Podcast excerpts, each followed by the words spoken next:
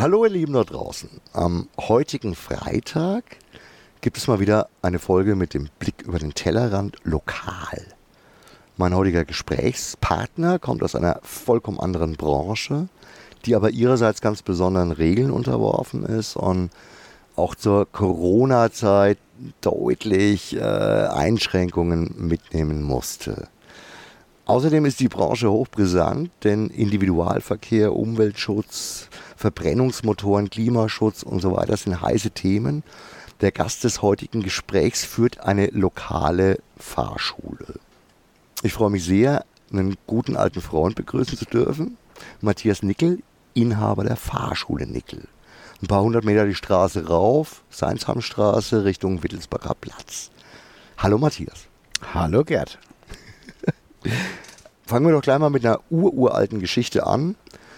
Ich weiß tatsächlich nicht ganz genau, was daran wirklich hundertprozentig richtig ist, aber irgendwie bilde ich mir ein.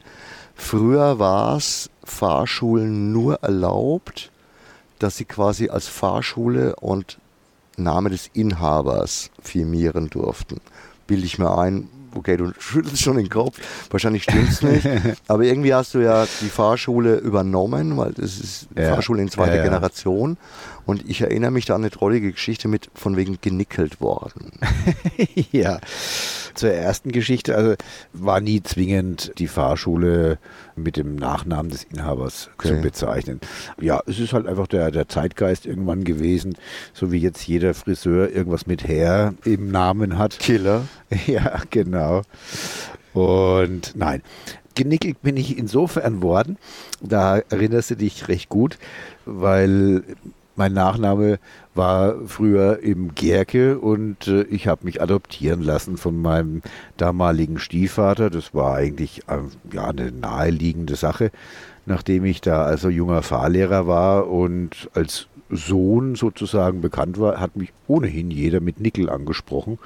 Und äh, ja, und ich hatte jetzt damit auch keinerlei Befindlichkeiten und also ja, es war eigentlich nur positiv. Das war quasi ein auch eine Entscheidung in wirtschaftlicher Hinsicht, weil eine Fahrschule zu übernehmen, die existiert mit dem gleichen Namen, ist natürlich wesentlich praktischer, als jetzt einfach ja. komplett nochmal neu durchzustarten mit, also wir hatten ja damals auch überlegt, ob wir dieses Hermkes Romanboutique übernehmen sollen. Es gab irgendwie schon, ich glaube 49 Prozent der Stimmen waren dagegen, aber 51 waren dann noch dafür und es war okay. ja, ja. Okay, kommen wir mal zu einem allgemein sehr aktuellen Thema. Du bist nicht nur Fahrlehrer mit Passion, aus Überzeugung, sondern auch Motorradfahrer. Ich selbst habe immer wieder an verschiedenen Veranstaltungen von dir teilgenommen.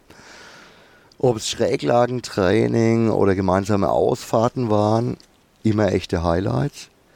Aber gerade Motorradfahren und auch der gesamte Individualverkehr sind derzeit ja ein bisschen in der Kritik teilweise zu Recht mit Sicherheit. Also Verbrennungsmotoren sind ein großes Thema. Auch wenn ich persönlich der Meinung bin, dass da ganz schön viel Bigotterie auch mit im Spiel ist, weil wenn ich sehe, dass ein Heer von veralteten Dieselmotoren uns individuell, also mit, mit laufender Klimaanlage und laufendem Motor uns individuell in den Wohngebieten mit Amazon-Paketen versorgen, dann ist das schon ja, immer so eine Frage, wo, wo ist was echt und wo ist was auch gemacht.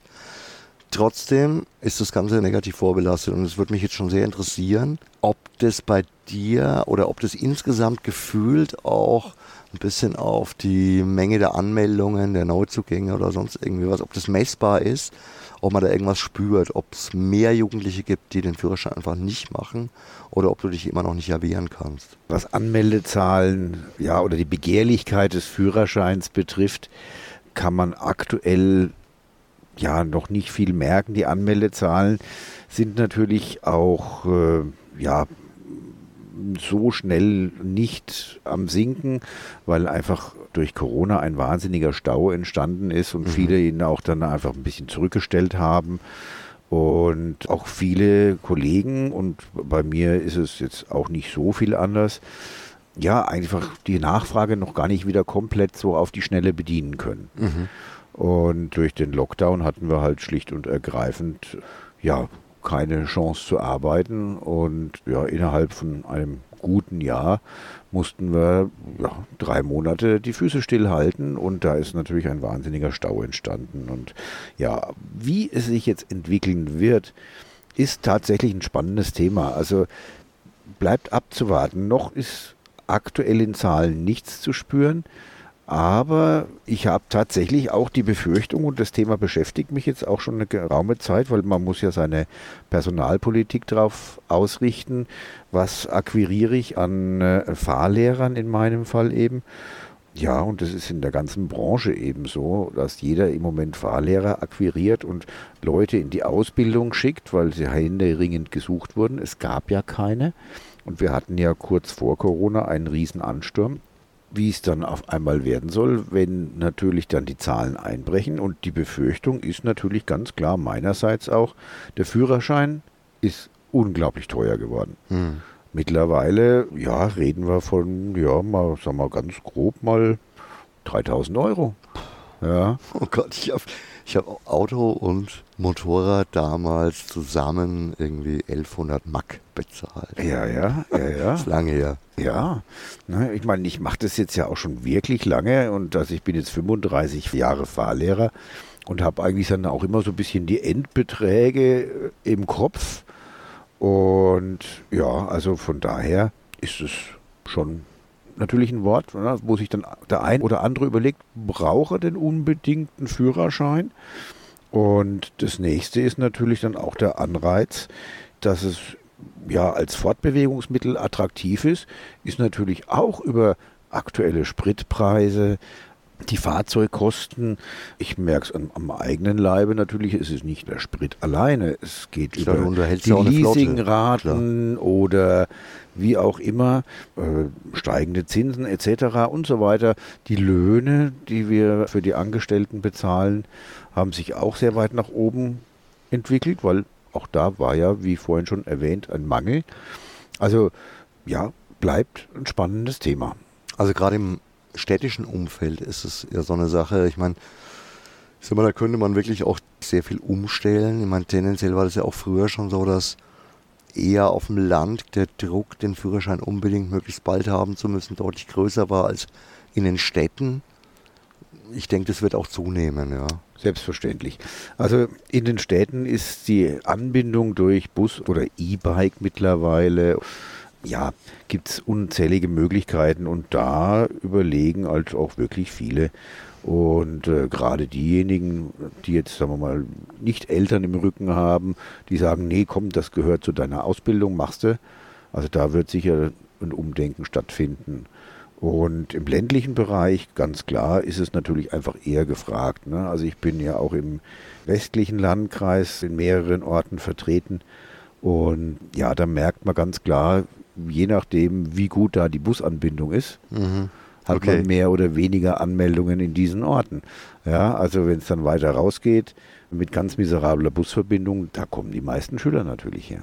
Hm. Auch Klasse A1, also dieser Leichtkraftradführerschein ab 16, das sind in der Regel die, die zu dieser Führerscheinklasse überhaupt kommen. Mhm.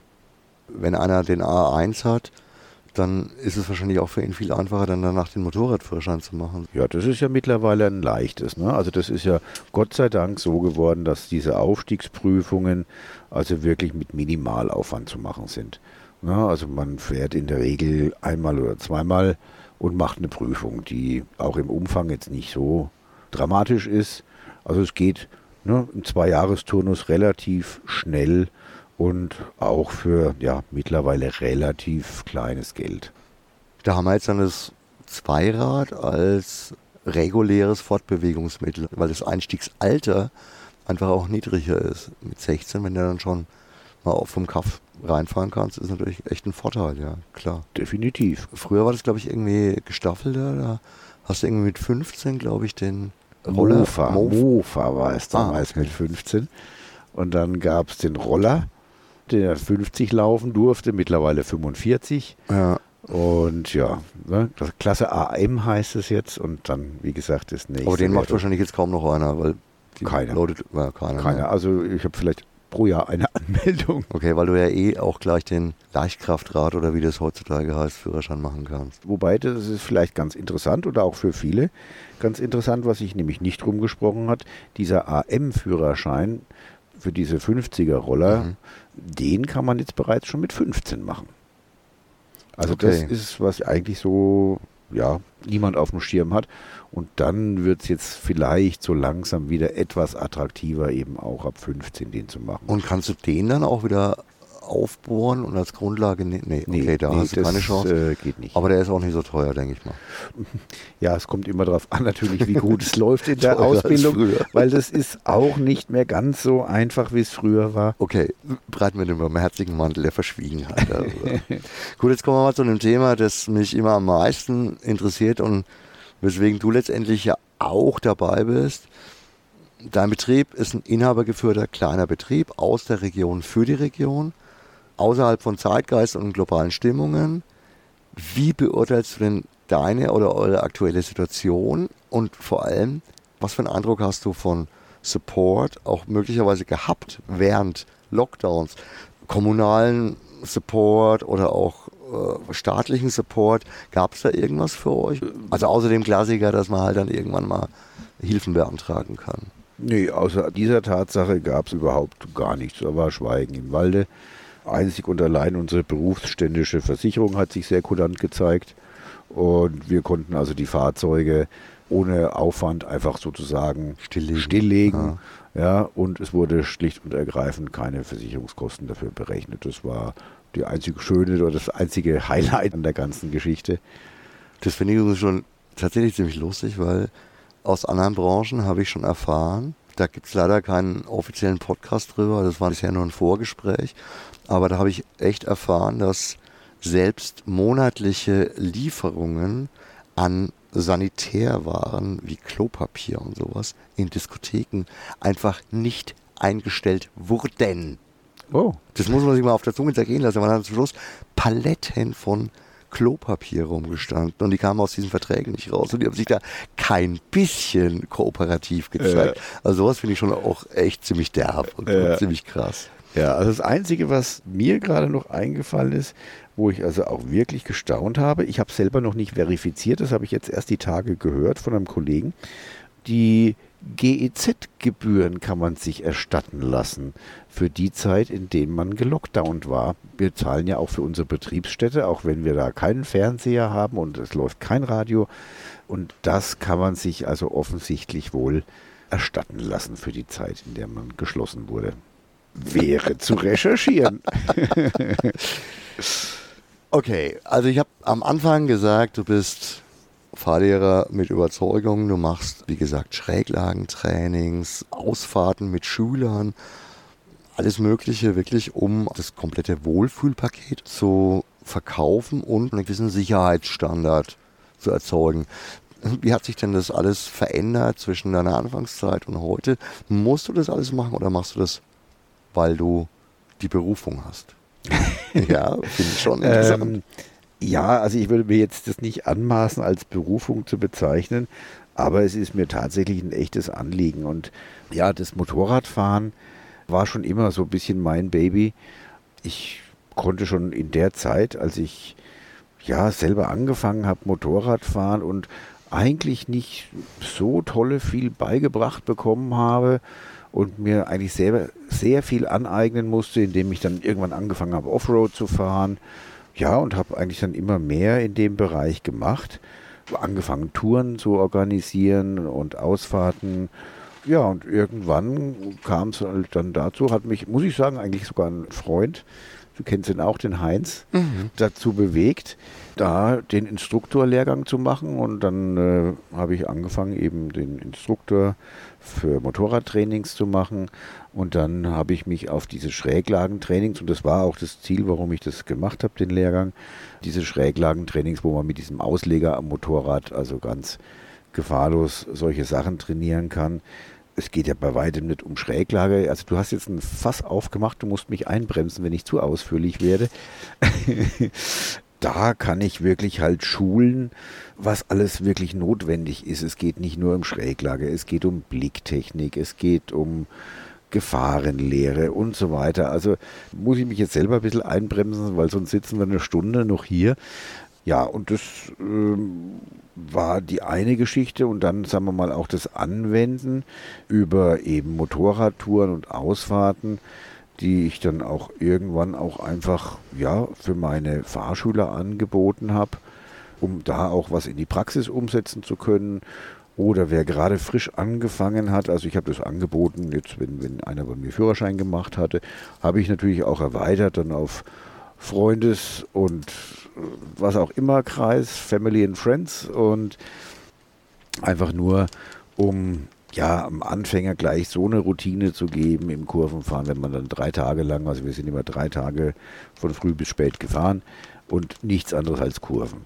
Und dann kriegt man natürlich gleich eine ganz andere Sicherheit. Und das ist auch, sagen wir mal, so ein, so ein Ding, das ich heute noch gerne mache.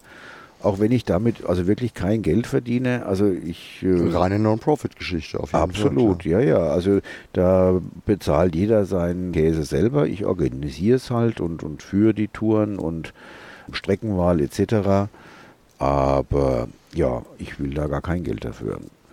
Diese Trainings, äh, das ist natürlich was, ja, wo ich glaube, dass ich wirklich viel Gutes tun kann, weil es geht einfach um, um, um Sachen, die bei vielen, ja, entweder sogar zum Tod geführt haben oder die sich irgendwo schlimm verunfallt haben mit.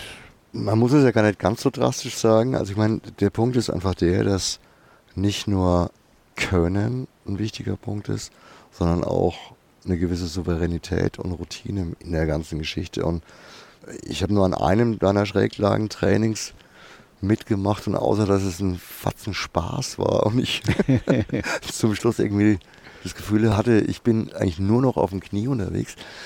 Nichtsdestotrotz habe ich auch gesehen, weil wir hatten ja jemanden dabei, der deutlich schwächer war, der quasi Wiedereinsteiger im, im Fahren war.